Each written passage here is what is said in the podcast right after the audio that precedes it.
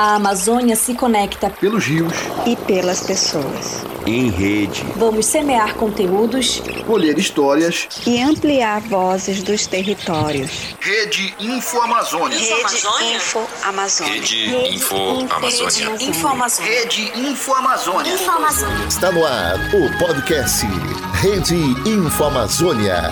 Rede Info Amazônia. Conteúdo feito por amazônidas para a Amazônia e para o mundo. A ONU divulgou hoje um novo alerta sobre o agravamento do aquecimento global. As consequências do aquecimento global estão diante dos nossos olhos. Enquanto as mudanças climáticas são sentidas por quem mora na Amazônia, no Egito o tema é debatido entre políticos, pesquisadores e ambientalistas. Nessa primeira reportagem, você vai ver como o comércio clandestino de madeira resiste. Começa hoje uma série de reportagens sobre a exploração econômica da floresta amazônica. Eu sou Julie Pereira e este é o primeiro podcast da Rede Cidadã Info Amazônia. Hoje vou falar sobre o impacto das mudanças climáticas na Amazônia e as discussões na COP27.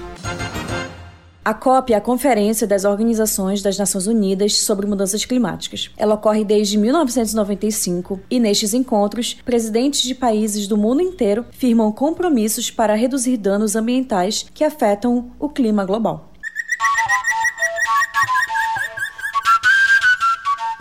Para explicar melhor sobre esse evento, eu tenho a participação da Hanna Baleiro, ativista do Instituto Mapinguari do Amapá, que está na COP deste ano. Hanna, me explica o que de fato e de concreto as pessoas fazem aí na COP? Esse espaço é um espaço mundial de negociações. Então, são apresentadas pesquisas que as pessoas fazem nos seus países, são é, apresentadas pressões que os países fazem também em relação a outros países e as formas de se governar de outros países e acontecem essas negociações. E são feitos também tratados a partir dessas coisas que são negociadas aqui dentro desse espaço. Hanna, e quais são os mais importantes? Um dos tratados mais famosos relacionados às COPs é o Acordo de Paris. O Acordo de Paris, ele visa principalmente a mitigação. E a mitigação é a gente conseguir frear a crise climática e fazer com que o aumento da temperatura global não passe de um grau Celsius e meio, que é aí esse ponto de não retorno que a gente chama do nosso planeta. Então, o Acordo de Paris é um tratado muito importante. Então, todos os anos, dentro das COPs, são re revistas é, essas normas, essas diretrizes, para que cada país que assina esse acordo vê se está cumprindo de fato ou não, se está sendo efetivo ou não. O Brasil participa do Acordo de Paris e ele tem também a sua NDC, que é essa contribuição nacionalmente determinada. E dentro desses espaços a gente consegue pressionar para que a gente consiga uma maior ambição, que é o que a gente chama, em relação à questão climática. Então, o que vocês esperam?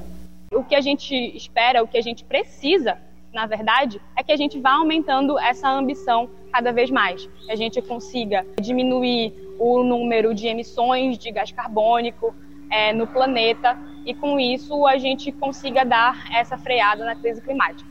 Mas existem também outros objetivos e outras negociações para além da mitigação.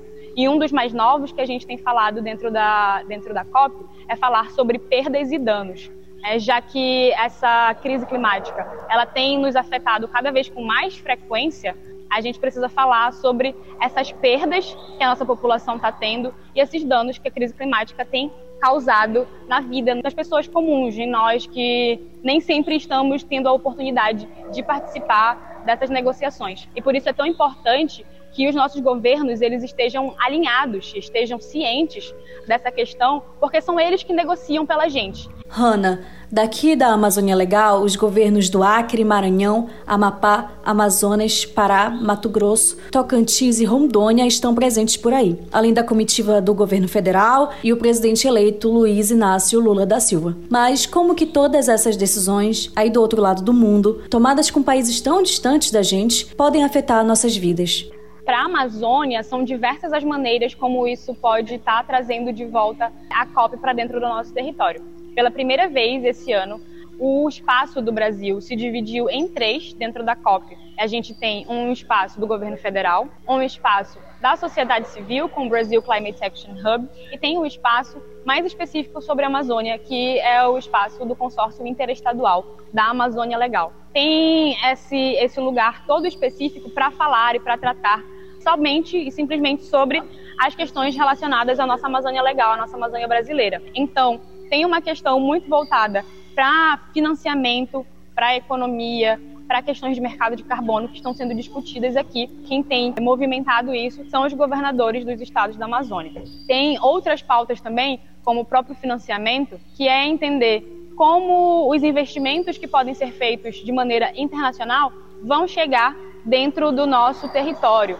Se eles vão para questões de agricultura de baixo carbono, quais são as melhores maneiras que a gente consegue produzir o nosso alimento e, além disso, também falar sobre desmatamento na Amazônia, falar sobre a insegurança dos ativistas que vivem dentro do território amazônico, seja eles em territórios indígenas, territórios quilombolas ou extrativistas. E outros pontos também que são muito próximos da nossa realidade, que eles vão desde de falar sobre a adaptação do nosso território, visto que é um território que é cheio de áreas alagáveis e inundáveis, né? A gente está dentro da bacia amazônica.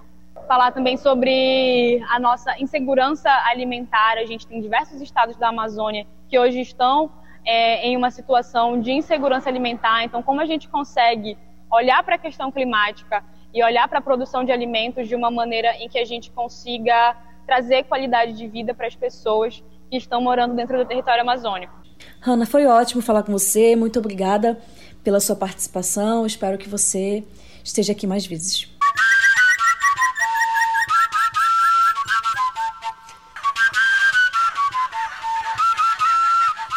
Olha, agora a juventude, em especial a amazônica, está em peso acompanhando a COP27 de perto. Nesta semana, as redes sociais do InfoAmazônia publicaram vários depoimentos de jovens participantes de coletivos. Oi, gente, eu sou Valdideia Sauré, sou indígena do povo Munduruku, do estado do Pará. E eu acredito muito que a COP ela deveria levar em consideração as nossas vozes enquanto territórios da Amazônia. Oi, pessoal. Meu nome é Karina. Eu sou do Maranhão, da região amazônica. Eu faço parte do Amazônia de Pé, um projeto do Nossas. E eu tô aqui na COP27. E eu espero muito que a COP27 ela possa refletir as ações locais que a gente traz para esse espaço sou o Jean, sou de Belém do Pará, faço parte do Ghetto Hub, também do Perifa Connection e também represento a delegação Palmares. Acredito que a Amazônia, além de poder trazer soluções para o mundo, ela também tem uma cultura que pode ser exportada. Olha, nós vamos indicar nas redes sociais coletivos e pessoas que fazem campanhas relacionadas à crise climática. Nós também produzimos um especial para você ficar por dentro das principais reportagens e outros conteúdos sobre a COP. Termina hoje, mas continua repercutindo o maior debate ambiental do mundo. Isso você encontra no infoamazônia.org. Esse foi o podcast da Rede Cidadã Infoamazônia. Eu fico por aqui. Até a próxima. Você ouviu o podcast Rede Info Amazônia, conteúdo feito por amazônidas para a Amazônia e para o mundo. Saiba mais acessando infoamazônia.org. Podcast Rede Info Amazônia. Realização Info Amazônia.